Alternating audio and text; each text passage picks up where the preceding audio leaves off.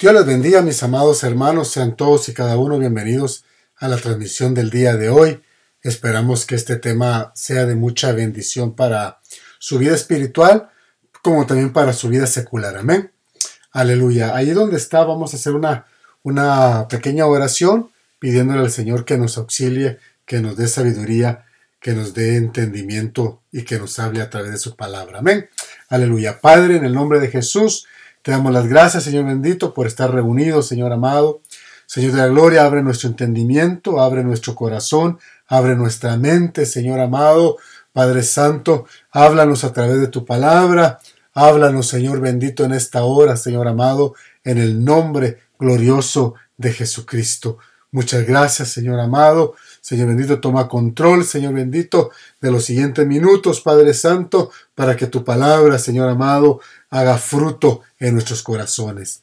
Gracias, Dios bendito, por cada oyente. Gracias, Señor amado, por nuestros hermanos, nuestros amigos que nos sintonizan cada semana, Señor. En el nombre glorioso de Jesucristo, los bendecimos. Amén, Señor, y amén. Aleluya. Gloria al Señor. El día de hoy, mis amados hermanos, quiero hablarles bajo el tema el silencio de Dios. Amén. Y veremos unas cositas muy interesantes en la palabra, hermano. Veremos lo que la palabra nos dice acerca de, de Dios y su silencio. Amén. No siempre el silencio de Dios, hermano, es para, para corregir, sino que a veces es para cambiar circunstancias también, ¿verdad? Amén. El, el ser humano, hermano, el ser humano vive o vivimos, mejor dicho, hermano, de dos formas diferentes o de dos maneras diferentes. O es muy dramático el ser humano o es muy silencioso. Amén. O es muy dramático o es muy silencioso. ¿Qué quiero decir esto? Que, que a veces es demasiado dramático, que todo lo toma tan personal, hermano, que todo lo toma tan personal que se olvida que a veces vivimos procesos de parte de Dios. O está el otro extremo, el ser humano, hermano, es demasiado silencioso, todo se lo guarda, todo está ahí adentro, hermano, pero eso sí, cuando llega a explotar, hermano y hermana, es, es, una, es una bomba, pues. Amén, es una bomba de tiempo. Entonces, entonces, o es muy dramático o es muy silencioso. Pero antes de iniciar, hermano, o de continuar con el tema del día de hoy, quiero que me permita compartir con usted una experiencia que yo mismo viví hablando del silencio de Dios. Hace unos años estaba sentado en una banca de un parque. Estaba lejos de, mi familia, había ido a predicar a aquel lugar, hermano, a pastorear una iglesia en aquel lugar, y estaba retirado de mi familia, estaba lejos de mi familia, y aunque yo sabía que yo estaba haciendo la obra de Dios, hermano, yo me sentía solo. Pero en ese día, hermano, en ese día en particular, me sentí más solo que nunca. Era una cosa extra, extraordinaria el sentir que que estaba teniendo. Amén. Y recuerdo que tomé un libro, hermano, y me, y me fui a leer a ese lugar, a ese parque. No podía concentrarme en la lectura por el sentimiento que tenía, porque comencé a caer en un estado de tristeza muy fuerte. De repente, hermano, mis ojos se posaron en las siguientes palabras del libro que estaba leyendo. Si te sientes solo, no digas dónde están todos. No podía dar crédito a lo que yo ya estaba leyendo, porque era lo que estaba prácticamente sintiendo. Decía, si te sientes solo, no digas dónde están todos. Y continuaba diciendo, porque ahí en la soledad está el Señor. Es en la soledad, en medio del silencio, donde Cristo quiere hablar contigo. Amados hermanos, esas palabras me, abrieron los sentidos de una manera sobrenatural. Fue una cosa, hermano, una cosa bien tremenda, porque me abrieron los sentidos totalmente a lo que, a lo que había logrado captar de lo que estaba leyendo y a saber, hermano, no recuerdo cuántas veces había leído la misma página, pero como tenía un sentimiento muy fuerte, me impedía leer exactamente o concentrarme en lo que estaba leyendo. Pero cuando leí estas palabras, hermano, mis sentidos se me abrieron de una manera bien tremenda. Amén. Porque es verdad. Cuando creemos que todos nos han dejado, oiga esto, cuando creemos que todos nos han dejado, cuando no aparecen los amigos, cuando no aparecen los hermanos de la iglesia, cuando no aparecen aún familiares, se puede entrar en una condición de tristeza, en una condición de desesperación. Pareciera que, ellos hubieran dado la vida por nosotros, ¿verdad? Por lo menos así lo miramos en, en una condición así. Pero la realidad, mis amados hermanos, es que en los momentos que nos encontramos solos, es el mejor momento para escuchar su voz. Entendamos algo muy verdadero, los dramas, los problemas, las faltas o escasez quizás, hermano, de algo, llámese material o aún, hermano, la escasez de la salud, nos roban el silencio, el silencio de Dios. Amén. El apóstol Santiago, hermano, escribe algo bien tremendo en su epístola, capítulo 1, verso 19. Dice, por esto, mis amados hermanos, todo hombre sea pronto para oír, tardo para hablar y tardo para airarse. Amén. Leemos una vez más en el libro de Santiago, la epístola de Santiago, capítulo 1, verso 19.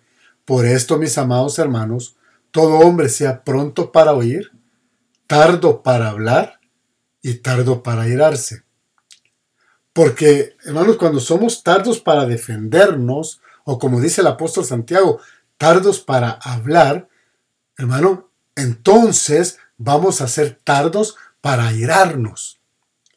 Según el griego, cuando habla del airarse, se está refiriendo al castigo, al enojo, pero también al aborrecimiento. En otras palabras, vamos a estar, vamos a ser tardos, hermano, para, para enojarnos, para castigar y hasta para aborrecer a alguien. Aunque esa palabra, hermano, aborrecer, el odiar, hermano, en, nuestro mundo cristiano, hermano, no debería de existir.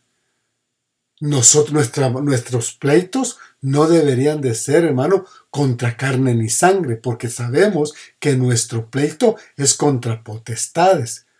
Y a veces nos necesitamos los unos a los otros para poder pelear.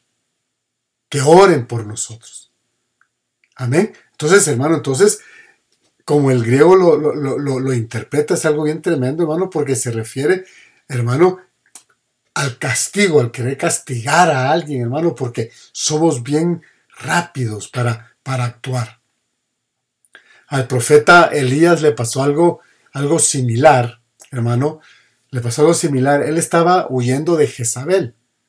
Según él pensaba que se había quedado solo. Note, note eso bien importante el profeta Elías, él pensaba que él se había quedado solo. Es más, hasta pensaba que ya no habían consiervos con él. Amén. Entonces, él estaba huyendo de Jezabel. En Primera de Reyes, capítulo 19, verso 11 al 13, hermano, dice, He aquí Jehová que pasaba, y un grande y poderoso viento que rompía los montes y quebraba las peñas delante de Jehová. Pero Jehová no estaba en el viento. Y tras el viento, dice, vino un terremoto, pero Jehová no estaba en el terremoto. Y tras el terremoto vino un fuego, pero Jehová no estaba ni en el fuego. Pero detrás del fuego, detrás del fuego, vino un silbido apacible y delicado, dice la Biblia. Y cuando lo oyó Elías, cubrió su rostro con su manto y salió y se puso a la puerta de la cueva. Y he aquí vino él una voz diciendo, ¿qué haces aquí, Elías? Ahora, vuelvo a repetir, ni en el viento fuerte o el terremoto, ni el potente fuego estaba el Dios eterno. Amén. Era literalmente, literalmente era una calma de ruido suave. Note eso, lo vuelvo a repetir.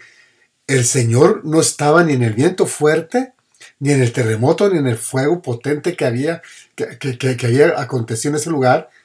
Amén.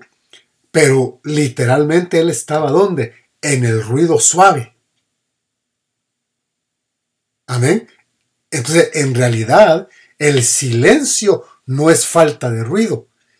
El silencio de Dios, el silencio que nosotros vemos o, tomamos como que Dios guardó silencio, en realidad, mi amado hermano, no es falta de hablar, no es falta del sonido de su voz. Amén.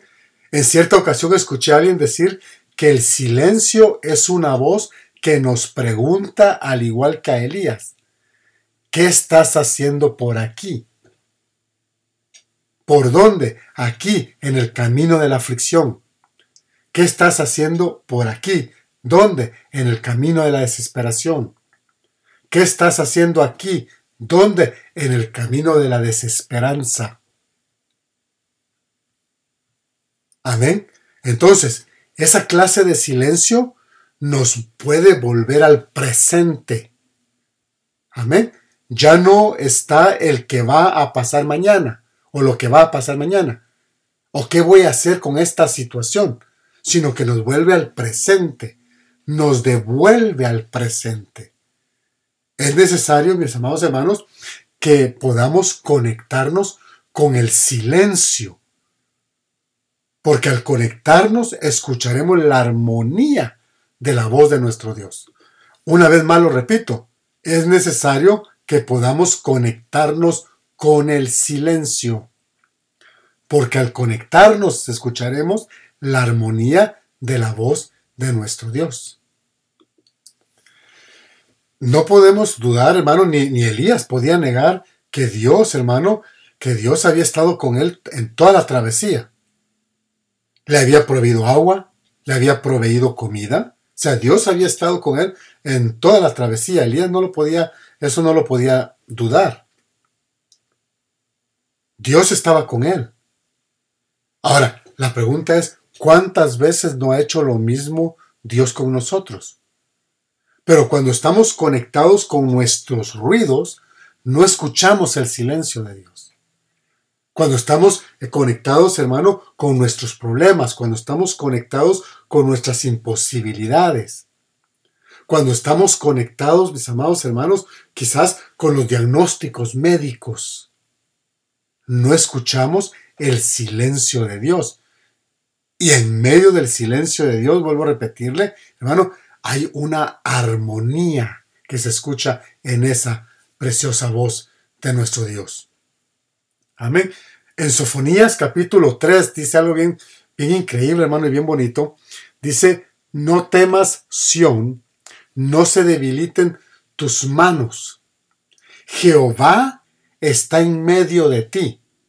Note, Jehová está en medio de ti. Poderoso. Él salvará, se gozará sobre ti con alegría. Me llamó la atención lo que sigue callará de amor.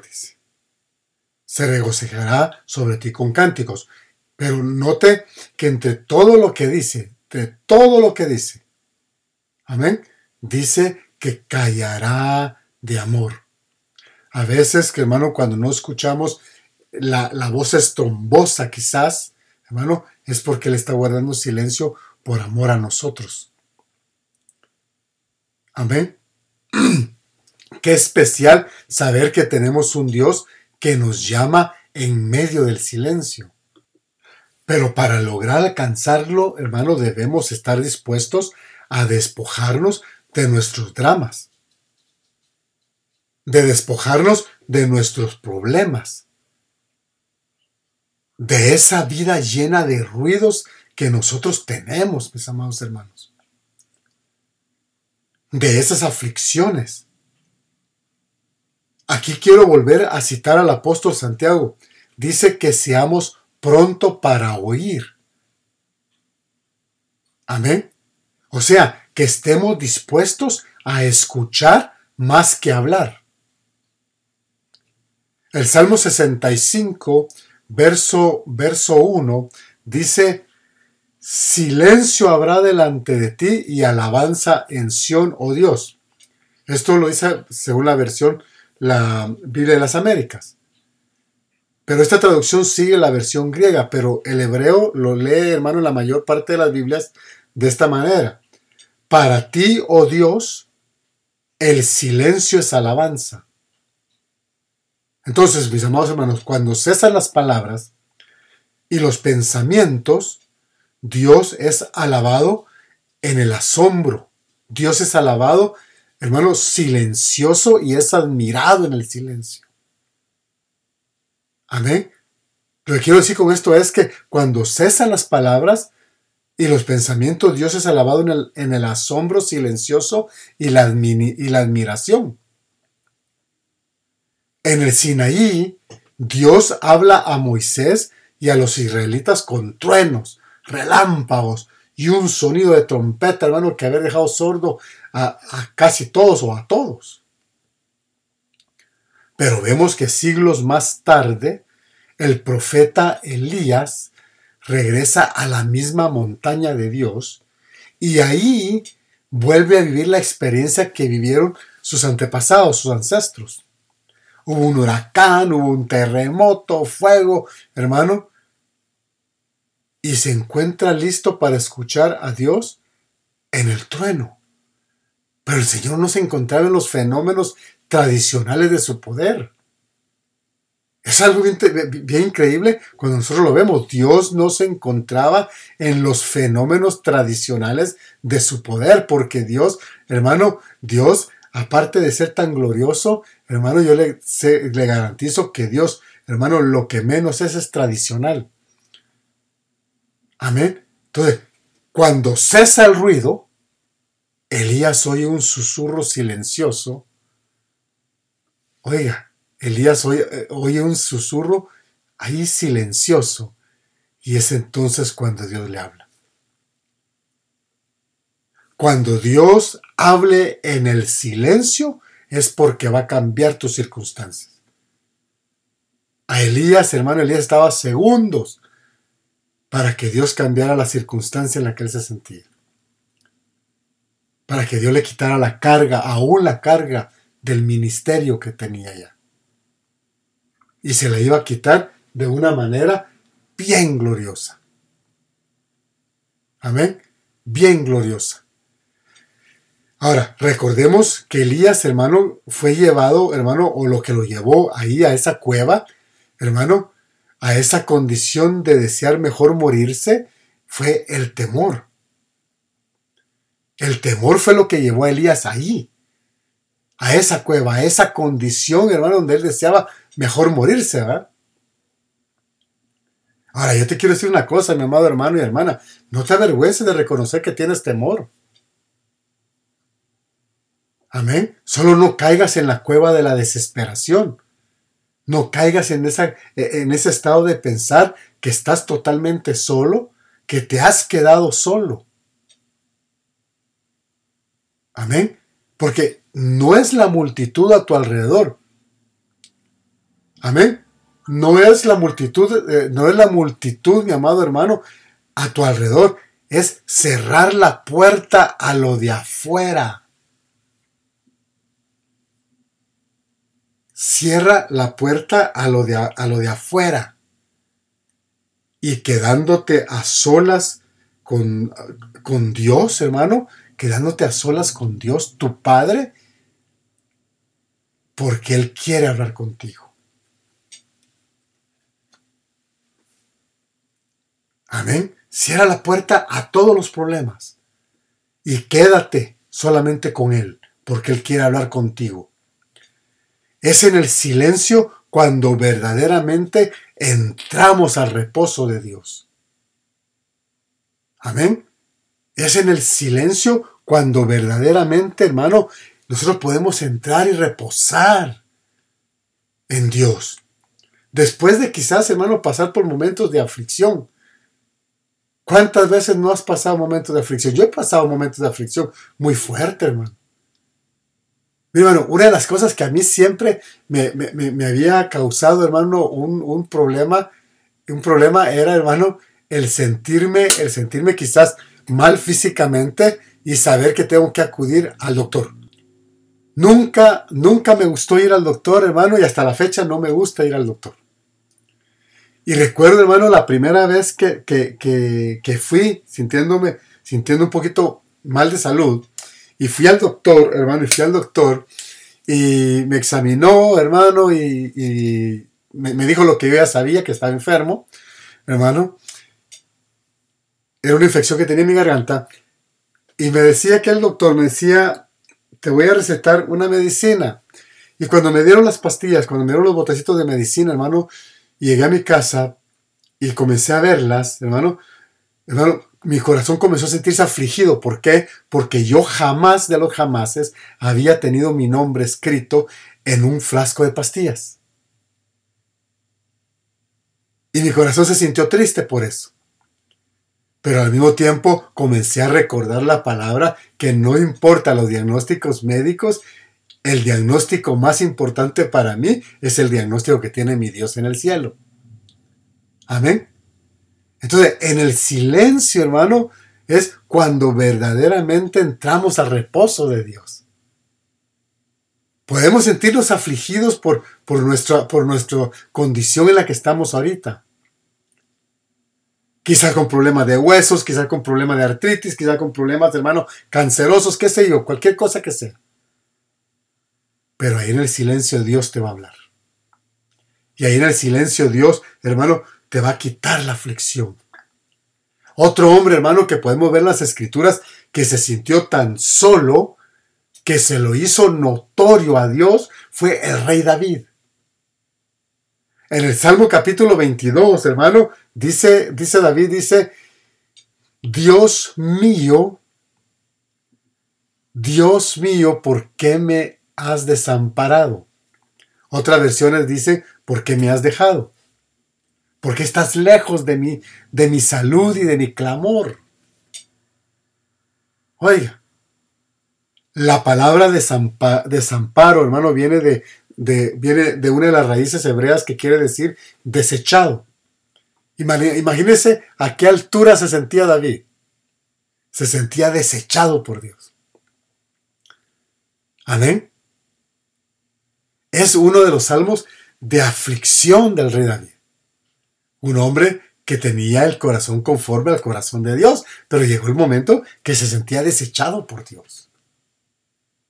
Y le habla de su salud, que otra versión dice, ¿por qué estás lejos de mi salvación? Pues. Amén. Y de mi clamor, dice. Entonces es uno de los salmos del rey David. Salmo es uno de los salmos, perdón, de, aflicción del rey David. Pero en el, en el primer versículo del capítulo 23, mi amado hermano, David como que reacciona y dice, pero Jehová es mi pastor, nada me faltará. Él sabe quién es su pastor. David sabe quién es su pastor. Pero para poderse inspirar, oiga esto, hermano, que estoy bien tremendo, para poderse inspirar tuvo que recordar los momentos solitarios que tuvo con Dios cuando él mismo era pastor de ovejas. Ahora él se ponía al nivel de una de ellas y reconoció quién es su pastor. ¿Sabe por qué? Porque el pastor de ovejas naturales, de ovejas de ovejas, hablando de ovejas animalitos, hermano, es un hombre que no tiene, hermano, quizá no tiene una buena apariencia, pero es un hombre, hermano, que está vigilando al 100% al rebaño. David se lo dice a Saúl, cuando viene el lobo y hace esto y quiere arrancarme una de las ovejas, yo voy y le arrebato la oveja de del hocico. Y si se me pone, lo mato. O sea, David sabía que el pastor, porque él podía haber gritado, Jehová es gigante, Jehová es poderoso, Jehová es el grande. Pero David comienza a ver a Dios y lo comienza a ver como su pastor. Amén. Dicen, hermanos, dicen los que, los que se han dedicado a ese trabajo, que es el trabajo más solitario porque tienen que estar al pendiente de las noches para que no vengan los animales, hermano, a quererse comer a las ovejitas. Entonces David se recordó cuando él era el pastor de ovejas Y agarraba su pequeña arpa, hermano, y comenzaba a inspirarse en la presencia del Dios vivo. Entonces, hermano, entonces, ahora, hermano, no dejemos de vernos nosotros como ovejas de su prado.